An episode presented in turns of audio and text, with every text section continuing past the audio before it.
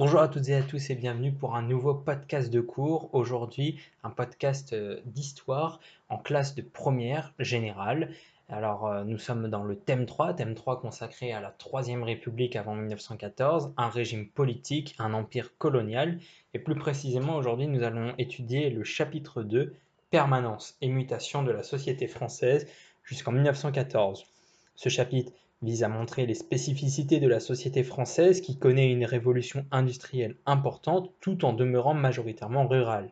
Et on, va donc mettre en avant l'industrialisation et les progrès techniques, la question ouvrière et le mouvement ouvrier, l'immigration et la place des étrangers, l'importance du monde rural et ses difficultés, l'évolution de la place de la femme.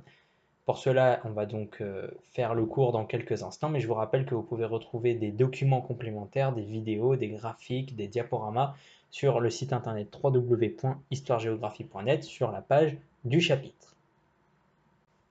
Alors, de 1870 à 1914, la France est dans une période de modernité. La croissance industrielle a transformé la société française, les villes et les campagnes ont connu des mutations considérables.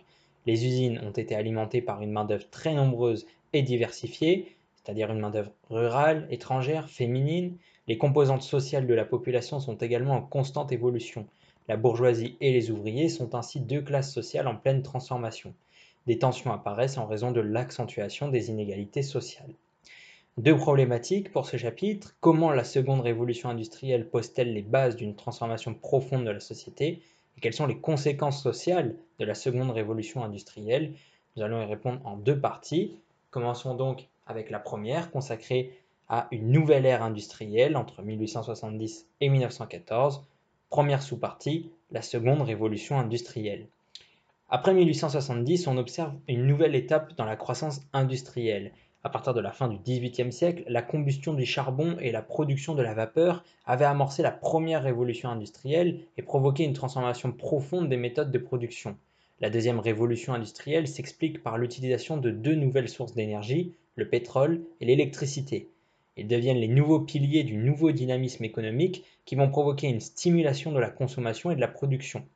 De 1896 à 1914, le taux de croissance industrielle est de 2,4% par an. L'exode rural s'accentue et alimente en main-d'œuvre les usines. La croissance industrielle est amplifiée par l'utilisation de nouveaux moyens de production.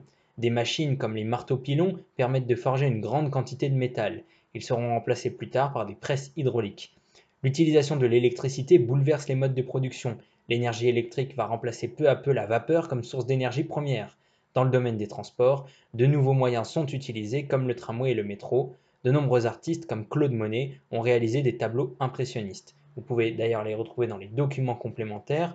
Hein. vous avez des vidéos consacrées à la révolution des transports et vous avez euh, des vidéos aussi sur Claude Monet et la gare Saint-Lazare, symbole de la modernité avec notamment le tableau très célèbre qu'il a réalisé sur cette gare. L'exposition internationale d'électricité en 1881 et l'exposition universelle, c'est-à-dire une manifestation internationale d'innovation technologique et industrielle organisée dans une ville, donc l'exposition universelle de 1900 émerveille les Français. La fée électricité, la fée électricité, Paul Morand, devient un symbole de progrès et de modernité. Par ailleurs, l'utilisation des dérivés du pétrole comme carburant révolutionne le transport maritime et permet l'essor du secteur automobile. Encore une fois, vous avez de nombreuses vidéos sur les expositions euh, universelles, notamment l'exposition universelle de Paris en 1900 ou celle de 1889, bien sûr, avec la construction de la Tour Eiffel. Et vous avez un diaporama, un géniali, sur les expositions universelles, ce qu'elles sont et des exemples de réalisation euh, jusqu'à nos jours. La seconde révolution industrielle bouleverse également les secteurs économiques. Le textile représente près de 30% de l'activité industrielle. Le développement de la sidérurgie permet de répondre aux besoins croissants de la demande d'acier pour les constructions urbaines, gratte-ciel, gares, etc. La révolution industrielle est un processus cumulatif d'invention. La France est un lieu d'innovation majeur, moteur à combustion, cinéma, etc. Deuxième sous-partie, la modification des territoires et l'évolution du monde du travail. La seconde révolution industrielle a entraîné une forte urbanisation car les usines sont concentrées dans les zones urbaines. Le taux d'urbanisation est passé de 31% en 1871 à 44% en 1911. De grandes villes industrielles naissent et se développent rapidement comme celle du Creusot, où vous pouvez Retrouvez l'exemple de la famille Schneider, une dynastie industrielle. Il y a des documents complémentaires sur le site internet. Les campagnes sont également transformées. La mécanisation provoque une diminution des besoins de main-d'œuvre. Le nombre de moissonneuses-batteuses est multiplié par 3 de 1882 à 1896. Cette situation entraîne une forte croissance de l'exode rural. De la même manière, les industries rurales déclinent au profit des grands centres industriels urbains. Les espaces ruraux sont progressivement désenclavés par le développement des transports, notamment celui des chemins de fer. Ainsi, les lignes ferroviaires triplent entre 1880 et 1910. La modernisation des transports concerne également les espaces urbains avec le développement du tramway et du métro, inauguré en 1900. Le monde du travail connaît également des évolutions majeures. La croissance industrielle a entraîné une forte augmentation du travail salarié au détriment des travailleurs indépendants. Les secteurs économiques sont aussi bouleversés par la seconde révolution industrielle. De 1870 à 1914, la population active passe de 15 à 21 millions de personnes. En 1914, les agriculteurs représentent 40% de la population active contre 33% à la fin du 19e siècle. À ce propos, sur le développement de l'agriculture, il y a un, exemple de calendrier de l'année 1911 euh, qui est présenté sur la page du site internet. La croissance urbaine a provoqué une forte augmentation du poids des services dans l'économie, c'est-à-dire le commerce, la banque, l'assurance, etc. La main-d'œuvre connaît aussi des transformations. Les femmes jouaient un rôle très important dans l'artisanat et dans l'agriculture à la fin du 19e siècle, en 1914, la part des femmes dans la population active est d'environ 36%. Elles sont de plus en plus employées dans les usines. En raison de la faible natalité, les flux liés à l'émigration sont importants. En 1889, une loi fixe les conditions de la naturalisation. Après 10 ans de présence, un immigré peut devenir français. L'immigration sur le territoire a parfois entraîné des violences. Cela a été le cas à Aigues-Mortes dans le sud de la France en 1883 où 8 Italiens ont été massacrés. Deuxième partie, plus rapide, sur la transformation sociale de grande ampleur qu'a connue la France. Première sous-partie, l'amélioration des conditions de vie. Lors de cette période, les conditions de vie des populations se sont nettement améliorées. La croissance économique est un facteur bien évidemment déterminant. D'ailleurs, la Belle Époque qualifie les années 1896-1914, juste avant la Première Guerre mondiale. L'augmentation du niveau de vie global provoque une hausse de la consommation. L'utilisation de plus en plus massive des publicités et de la vente par correspondance explique aussi cette situation.